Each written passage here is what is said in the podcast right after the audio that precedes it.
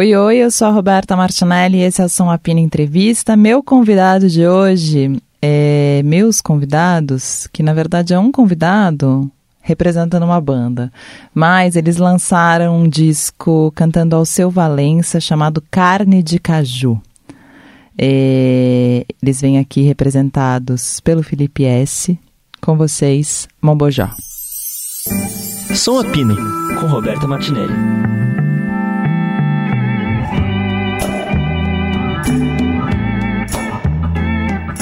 Pronto. Você não sabe, hoje, olha que engraçado. Eu tava ouvindo disco e aí a Rosa virou pra mim e falou: Quem tá cantando, mãe? aí eu falei: O Felipe. Aí ela: ah, Eu conheço um cantor. Eu conheço um cantor. Ela falou. Ela, mãe, mas então no barco, quando a gente tava, a gente tava ouvindo ele cantar? Aí eu falei: É. Achei fofo que ela Que não tinha ótimo. associado ainda. Diga a ela que é o bumerangue. Vou falar. Bom, é... vamos lá. Meu, quanto tempo que vocês não lançavam disco?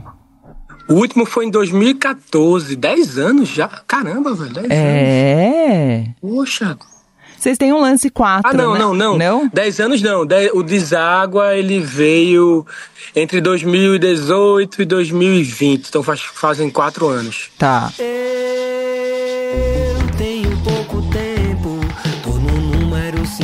57 da fila e ainda vou pegar o busão.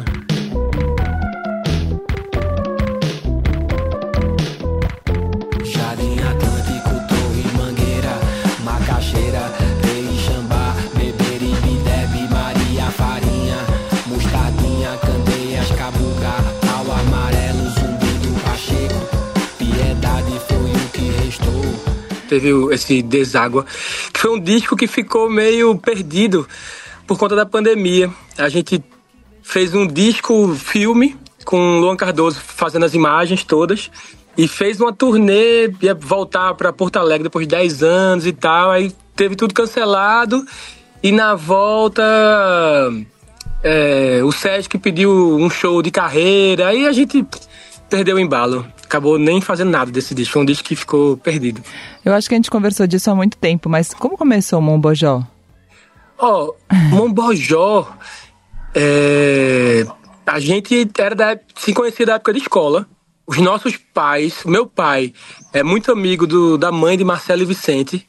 E ela sempre dizia: Ah, você tem que conhecer meus filhos, eles tocam.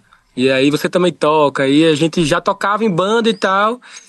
E nessa época de escola, assim, organizando shows nas escolas. Antes da gente tocar no Abril pro Rock, a gente só tocava nos festivais das escolas de, de amigos, nas nossas escolas e tal. Aí o Abril pro Rock foi um- uma baita vira, reviravolta na nossa vida. Que foi em Que que ano, Fê? Foi em 2002. A gente tem um ano de banda.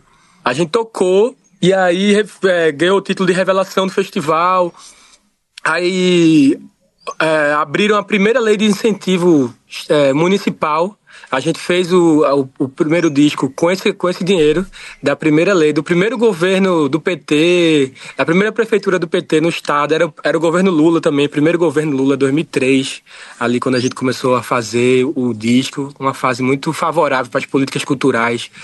E aí, nesse embalo, a gente lançou o disco em dezembro de 2003, só em Recife. E depois a revista do Lobão fez um lançamento nacional em 2004. E aí a gente começou a viajar, a tocar em festivais, abrir show de. Já abri show de Pixies, de Daft Punk. A gente tocou no mesmo festival, né? No mesmo palco. Daft Punk, Pat Smith. Aí foi um ano muito louco, assim, 2004. Não, e falando assim, parece muito, parece, tipo, muito fácil e favorável. Era mesmo, você acha, na época? Era diferente. Na é- É, é assim, a gente tava favorável na questão também financeira, pelo fato de a gente morar com os pais ainda, né? Eu era o único da banda que eu acho que morava já fora da casa dos, dos meus pais, mas eu morava com um cara que era empresário da banda, Luciano, na época, assim. Porque, por coincidência, porque eu morava com meu pai e meu pai tinha, tinha se mudado pra França. Eu fiquei meio sem casa e fui Não morar foi com um você que saiu, foi ele? Foi, foi. Meu pai saiu e, e entregou a casa, eu fiquei sem casa, fui morar com ele. E a gente tinha uma vida muito leve, assim, nesse sentido. E realmente era uma fase muito favorável para as políticas. Assim, acho que o primeiro governo ali, que era hum, o Juca, né? O secretário de Cultura de Lula. O, o Juca Ferreira. O nome dele. Juca Ferreira, então. Ele, eu me lembro que a gente era muito convidado para falar nos pontos de cultura e eu ficava impressionado, assim, cara, como um pinguinho de, de incentivo transforma numa coisa muito maior, assim. A gente ia em cidades pequenas e via, assim, uma movimentação enorme, assim. Foi, foi quando começou a crescer a mídia ninja também, fazendo os eventos fora do eixo e acho que tava. Os festi vários festivais também estavam surgindo meio naquela época. O Coquetel Molotov, que hoje é um festival super estabelecido, grande. Sim. Eu acho que em 2003 para 2004 foi uma fase de muito incentivo para a cultura e a gente pegou, estava na hora certa, assim, no lugar certo. E o que, que você acha? Mas vocês foram ra rapidamente um destaque, né? Eu lembro muito, mas era tudo era Mombojó, né? Tipo, ah, você já ouviu Mombojó, você conhece Mombojó. O que, que você acha que vocês. Que, que tinha ali naquele momento que vocês se destacaram tanto das outras pessoas? Porque eu acho até às vezes que vocês são cobrados até hoje disso que vocês chamaram a atenção naquele momento, mas o mundo mudou muito e a música mudou muito. É verdade. Eu, eu noto assim que a gente teve um destaque muito grande da imprensa, né? A gente ganhou o prêmio da PCA de melhor banda, que eu até acho que foi uma coisa assim muito tipo, cedo, assim, né? Por uma banda que os, o pessoal tinha 20 e poucos anos, a gente não sabia de quase nada do mercado da música e tal. Talvez até por, por esse lado, não saber, né, de ter mais romantismo na criação. Eu acho que isso, isso era uma coisa que as pessoas achavam legal, assim, na gente, né? E também acho que ainda era uma época que o rock ainda estava muito predominante. Então, a gente era uma coisa que fugia um pouco disso, assim, né? Tinha a questão do rock, mas tinha coisas da canção, tanto que associavam muita gente a Los Hermanos, né? Diziam muito que a gente era, tipo, um, um, uma, uma cópia de Los Hermanos, algumas pessoas assim falavam e tal. Que era, na época eu ficava super incomodado, né? Pô, eu, eu não sou uma cópia de Los Hermanos, ficava puto. Mas é, acho normal porque num, num, cenário onde bandas como do Planet Ramp estavam muito em alta, Raimundos, é, ainda o rock nacional ainda estava muito forte, Paralamas, é, várias bandas assim era muito difícil você ver uma banda misturando samba com rock, misturando chorinho com rock, fazendo um, canções de bossa nova, aquela parte mais, mais triste da bossa nova, mais lenta, né? E a gente sempre flertava muito com essa variedade de, de variação rítmica, misturava tudo assim. Éramos uma banda de sete integrantes e a gente sempre tentou deixar um, um pouquinho da influência de cada um. Sempre quando alguém chegava, me lembro que o Rafa, que faleceu, ele uma vez me, me levou numa roda de choro em, na, em Jaboatão dos Guararapes, num lugar que eu. No, uma, uma roda de choro que eu nunca tinha ido. Ele me falou, vamos fazer alguma coisa com isso aqui. E a gente fez uma música Splash Shine, do primeiro disco, assim, que era meio que um chorinho. E foi muito dessa experiência, assim, de tentar buscar muito o mundo de cada um.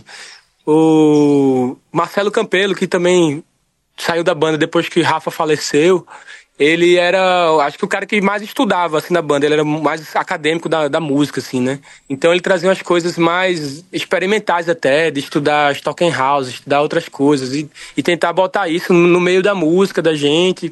E acho que a gente era, principalmente nesse começo, assim, a gente tinha uma leveza muito grande, eram muitas cabeças pensantes e era uma coisa. E essa mistura muito... sonora era uma coisa, era uma coisa falada e pensada ou vocês viam depo... viram depois que resultou nisso assim? Acho que a gente via depois mais. A gente queria que todo mundo fizesse parte, né? Eu até me lembro que a gente tinha uma preocupação assim de manter a banda viva, né? A gente ficou amigo do China logo depois que o Sheik Tosado acabou. E a gente ouvia muito falar dos dois lados, as pessoas que não gostavam de China e a gente ouvia do lado dele, né? E que tinha muitas das questões dos direitos autorais, porque ele era autor de todas as canções junto com o irmão. E aí eu lembro quando a gente foi fazer o primeiro disco, a gente saiu dividindo. Até quem não tinha feito nenhuma música, a gente dava um, um pouco de autoria para todo mundo se sentir meio que parte, assim, pra dizer, ó, tem uma música, a música der certo, vai ganhar uma grana, se não der, tá tudo certo. Então, do mesmo jeito a gente fazia com as ideias musicais também. A gente também queria que todo mundo sentisse parte. Eu parei de estudar muito cedo. Fui o primeiro da banda para estudar, então eu acho que eu tava muito mais focado. E nesse primeiro disco, as músicas, de, das 14 músicas, 13 são minhas eu ficava muito mergulhado naquilo de fazer. Mas eu não queria que fosse, fosse uma coisa minha, sabe? Eu queria que fosse uma coisa coletiva. Eu sempre, nesse, somente nesse momento, fazia de tudo que eu podia para que todo mundo fizesse parte. E acho que foi esse momento que é aí que deu muito certo nessa, nesse, nessa hora. Depois que a gente reduziu, que a gente teve a perda do Rafa, que o Marcelo saiu também. Isso vocês lançaram, gente... ó, vocês lançaram em 2003, né? 2004, tudo isso é um nada de novo.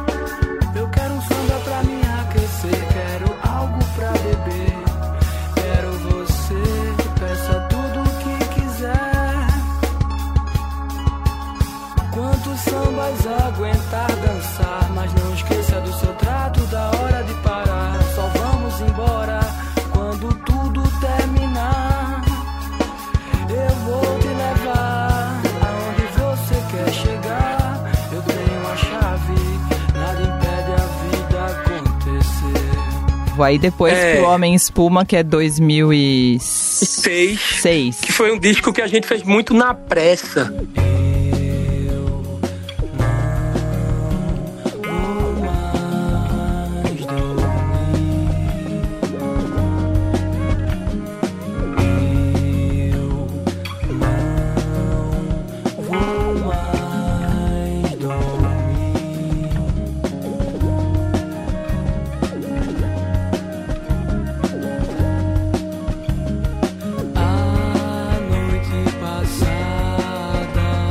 Porque a gente recebeu o convite da trama e a gente não tinha nenhuma música para gravar e tinha dois meses para lançar um disco. Então a gente.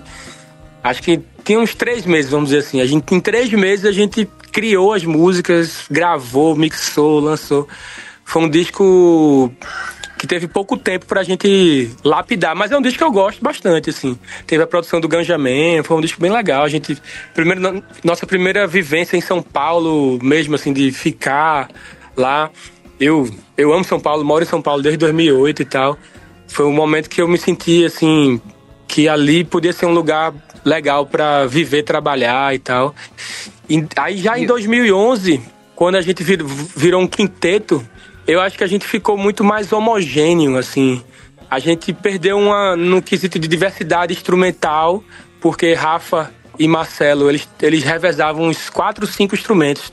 Trombone, trompete, cavaquinho, escaleta, flauta, violão.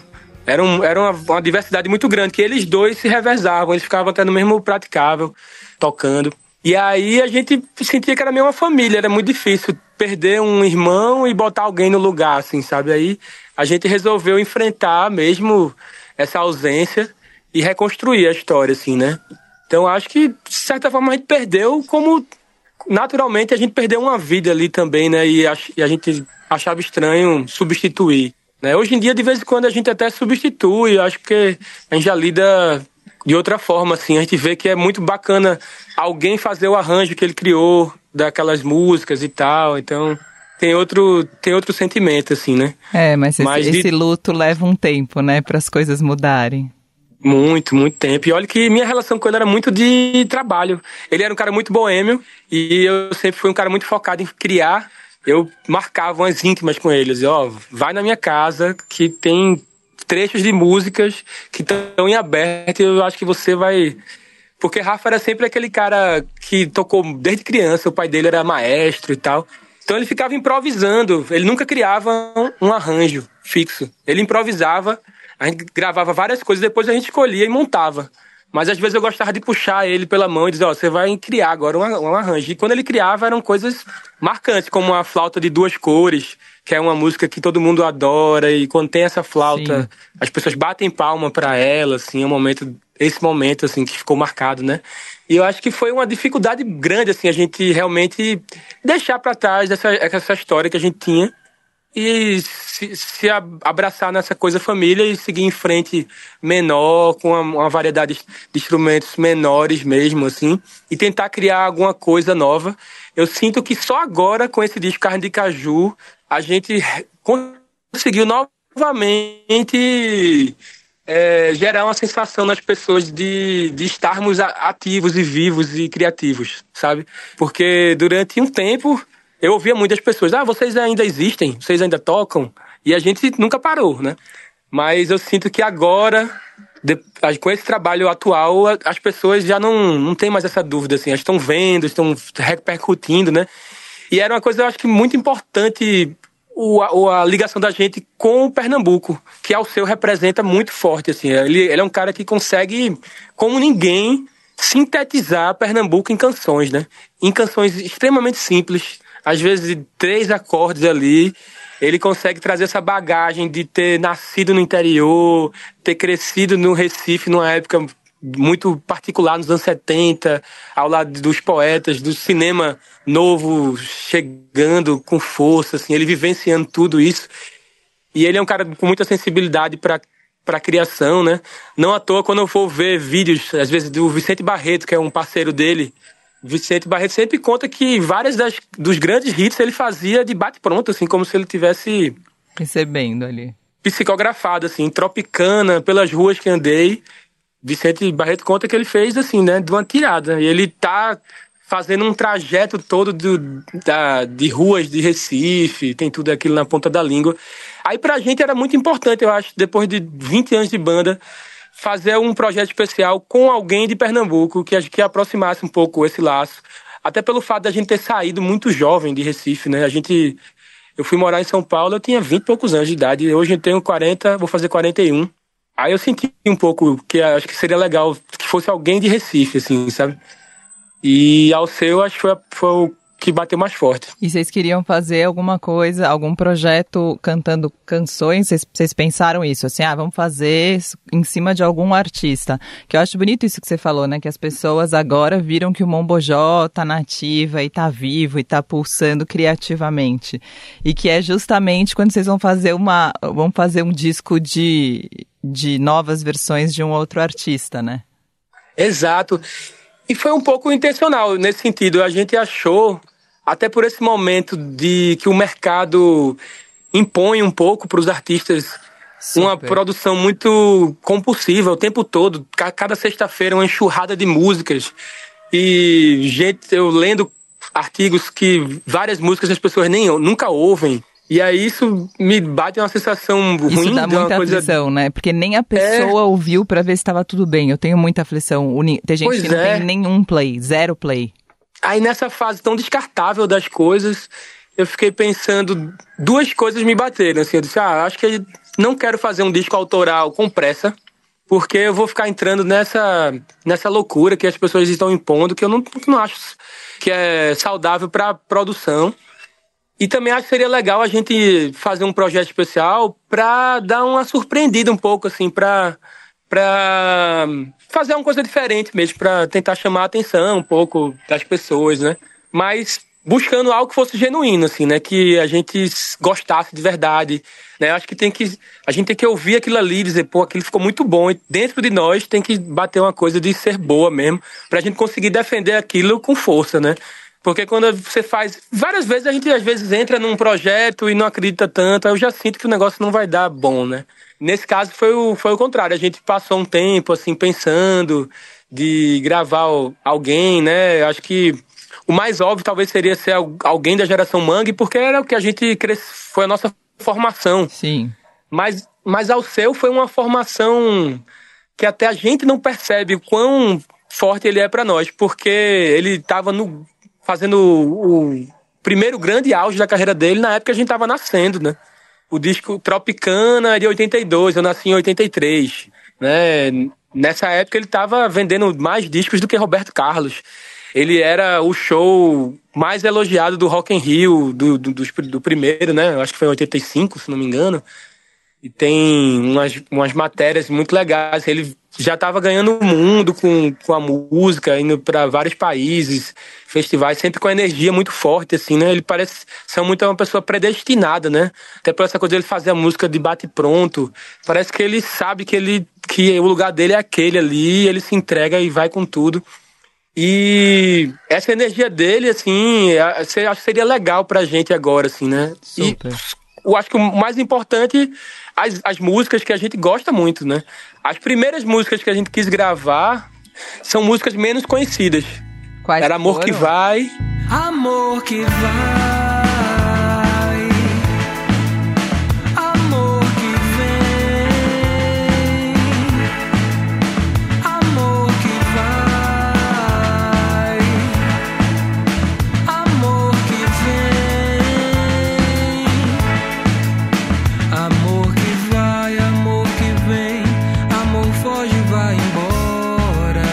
Amor que Vai, Sino de Ouro. Hoje eu queria fazer um poema com pena dos versos de chumbo que faço. E faria um poema voando tão leve, um poema de éter, poema de pássaro.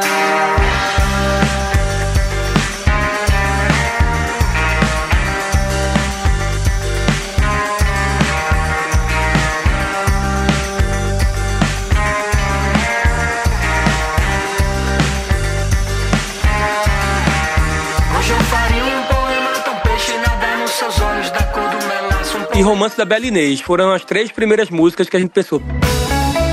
Uma musa matriz de tantas músicas, melindrosa, mulher linda e única como o lado da lua que se oculta, escondia o mistério e a sedução.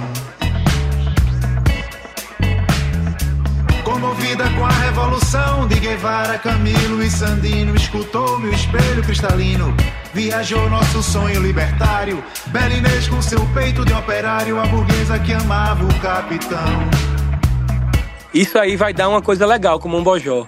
Aí as outras foram surgindo, assim, às vezes até um pouco de uma insegurança, assim, ah, vamos gravar Tomara, porque pode ficar legal e a galera conhece, né? Sempre bate aquele outro lado. Tomara, meu Deus, tomara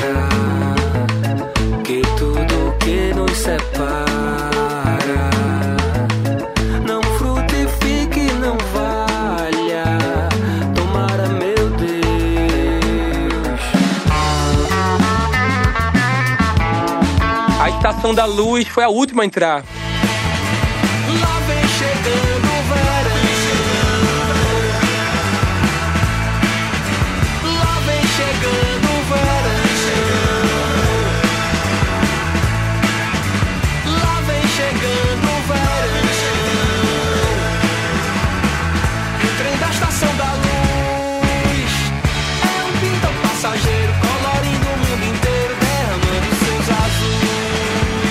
Ela entrou porque a gente pensou no refrão dela, né? A gente pensou, ah, vamos lançar a primeira em novembro.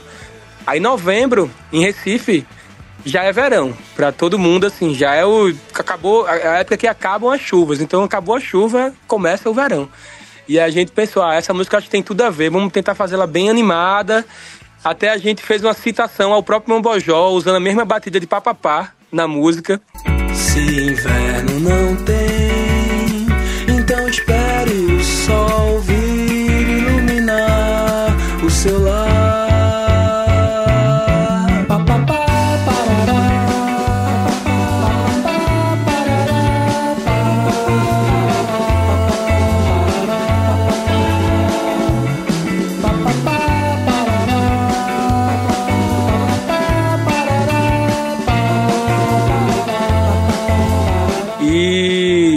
E deu, super, certo. Olha, a gente falou juntos, mas deu super certo, porque meu começo de verão, que foi com você aí, né, no final das contas, Foi. mas essa foi a música total do verão, né? Pra mim foi, a gente usou ela o tempo inteiro.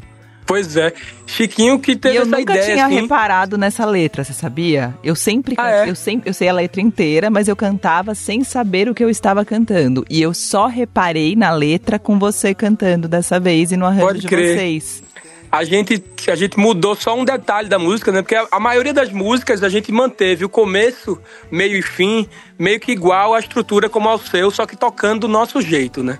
A música tem a mesma introdu tem uma introdução com o mesmo tempo, a- as estrofes e os refrões estão no mesmo lugar, a gente manteve um pouco a estrutura.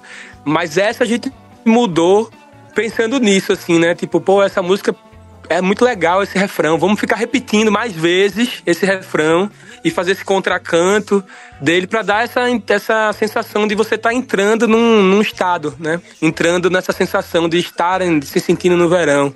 E a- aí a gente mudou um pouco, a gente ficou repetindo mais o refrão da música em relação à versão de Alceu. Ele faz uma vez, lá vem chegando o verão e depois já começa a cantar o resto. É, eu amo, eu nunca tinha reparado na parte do, das cores de janeiro, Sim, que é muito bonita aquela frase, gente. é, colorindo o mundo inteiro, derramando seus azuis. É maravilhosa. Isso eu nunca tinha reparado. Eu cantei a vida inteira sem saber o que eu tava cantando. É, E no Nossa, é repertório, especial. a maior parte. Eu fiquei pensando, ó, quase que metade do disco é do Estação da Luz de 85, né? Do disco. É. Esse disco foi, foi aleatório. A gente foi fazendo uma lista e acabou escolhendo muitas desse disco, né? Eu até tenho esse disco em vinil, assim, é um disco muito legal.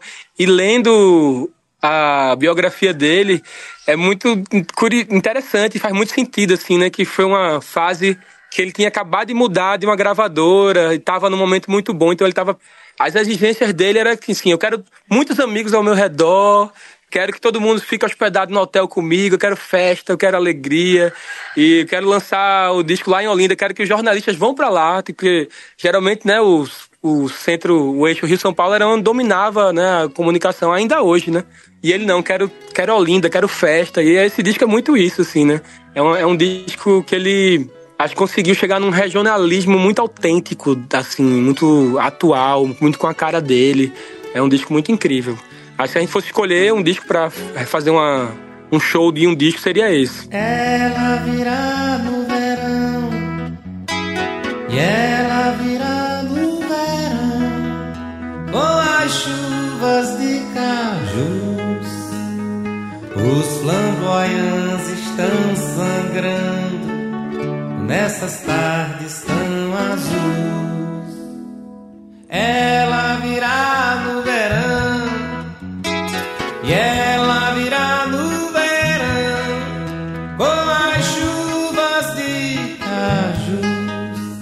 você, você compõe e você é compositor já há um tempo, né?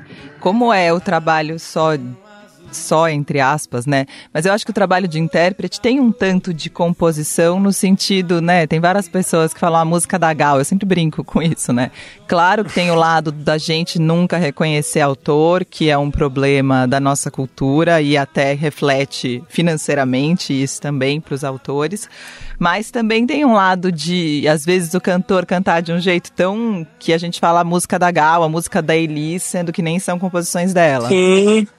Aconteceu isso comigo com Maracatu Atômico, né? Que eu achava que era da Nação Zumbi durante anos. Né? Acho que a mesma coisa com, com o Rapa, Vapor Barato, eu achava que era deles a música, né? Total. Até, até teve uma situação engraçada que a gente tocou com o Jardim Macalé em 2004, no projeto 6 e meia, que é um projeto bem histórico, assim, de juntar nomes da MPB com novos artistas. E a gente tocou no Teatro do Parque, um teatro super lindo lá de Recife. E aí eu, naquele esquema, não tinha Spotify, não tinha acesso fácil às músicas, né? Eu me lembro que eu fui no centro da cidade buscar músicas dele para conhecer, né? Para poder tentar criar algum diálogo, né? Porque eu sabia que ele vinha sozinho, seria legal fazer alguma coisa com ele. E aí eu conversava com a galera, não, pô, ele é autor de, de Vapor Barato. A galera, "Oxe, essa música não é do Rapa, não, pô. Maravilhoso. a galera realmente achava, assim. Eu também achava, né? Depois que eu fui me aprofundando. E E dessas Teve músicas, qual você acha que é mais sua? Ah, eu acho que Amor que Vai, velho. É uma música que eu adoro essa música desde criança, pô. Eu lembro, assim. É uma das primeiras lembranças que eu tenho da minha existência, assim. É estar na casa da minha mãe, na varanda do prédio, e botando uma fita cassete desse disco, que é- tem um, um desenho dele em cima de um cavalo. Acho que é Maracatus, Batuques e Ladeiras, Ladeiras. se não me engano. o nome- É.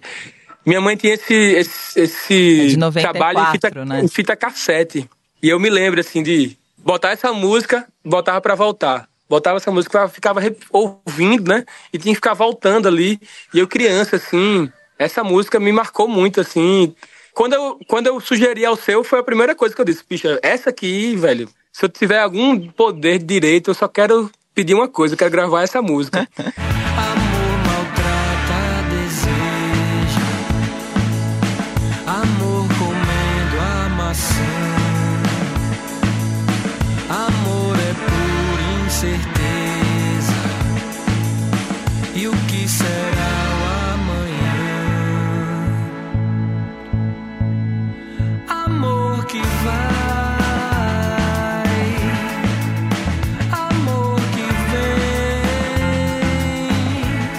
que é a música que eu mais gosto, assim, dele, assim, adoro essa música.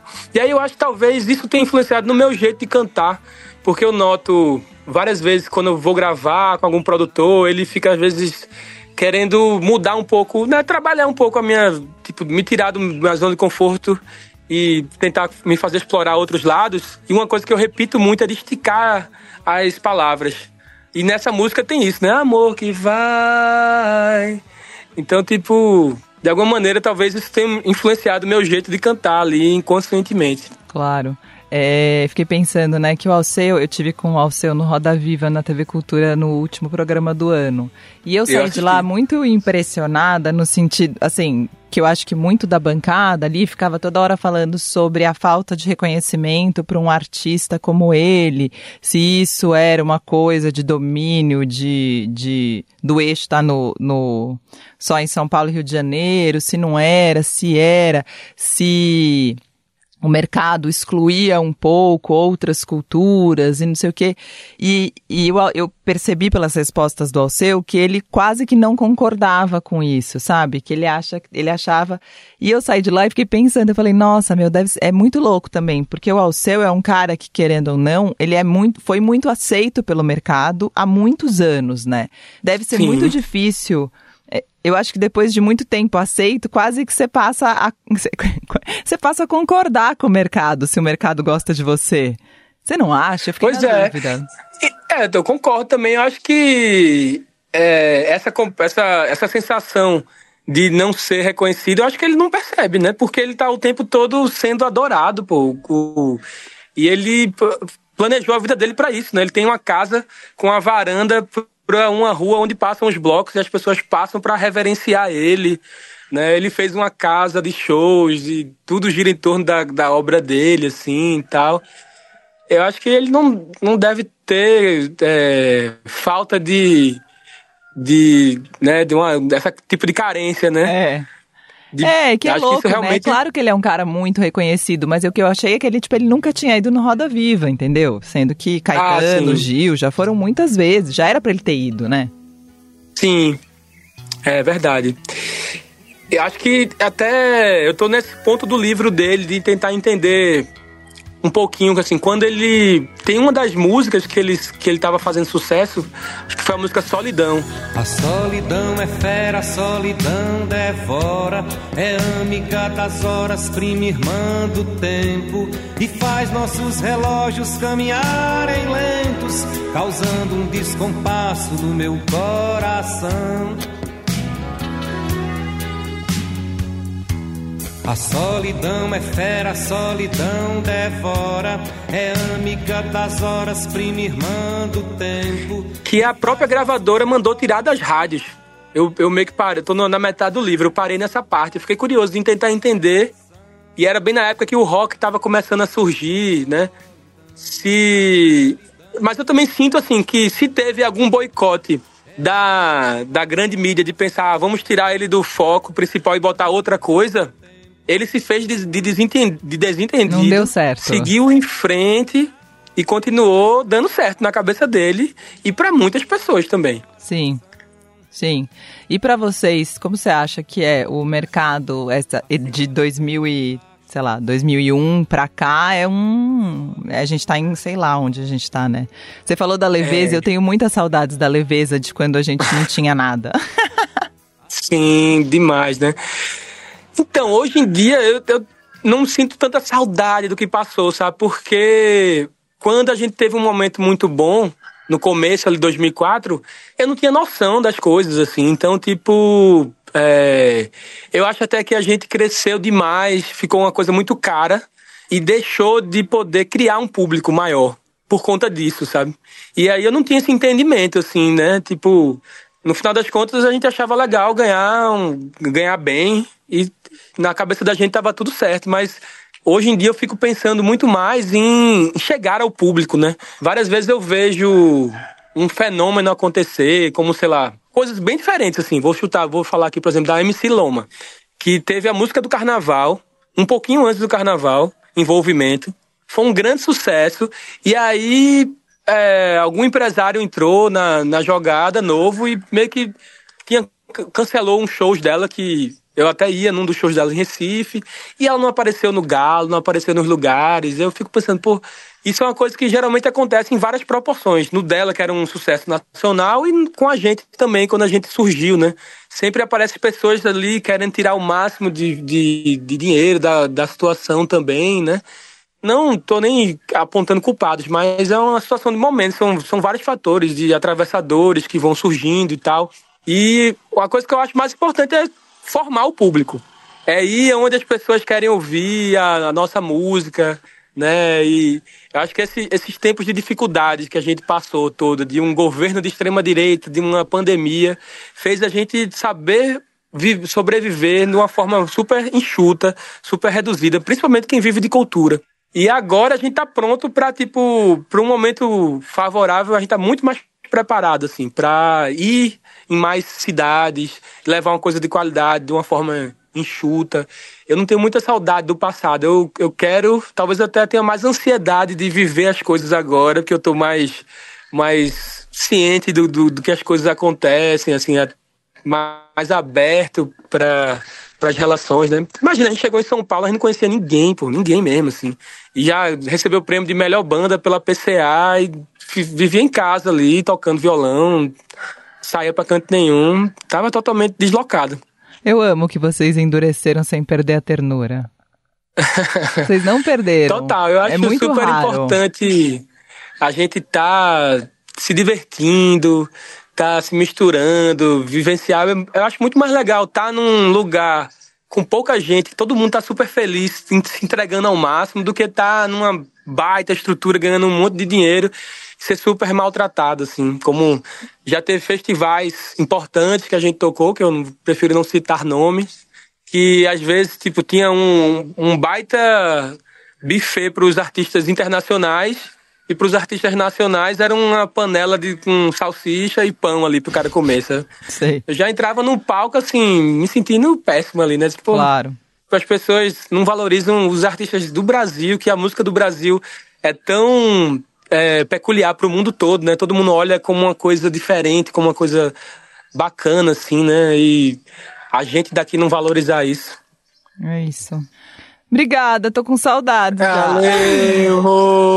Saudades também de vocês aqui. Muita. Obrigada demais. E a gente fica aqui ouvindo o disco, imaginando que a gente tá no Maravilha. verão daí de alguma maneira.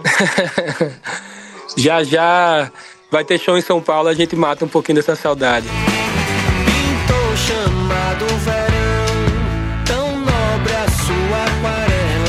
Esse foi o Som Apina Entrevista, que tem montagem do Moacir Biasi e produção da Camille Damasceno. Me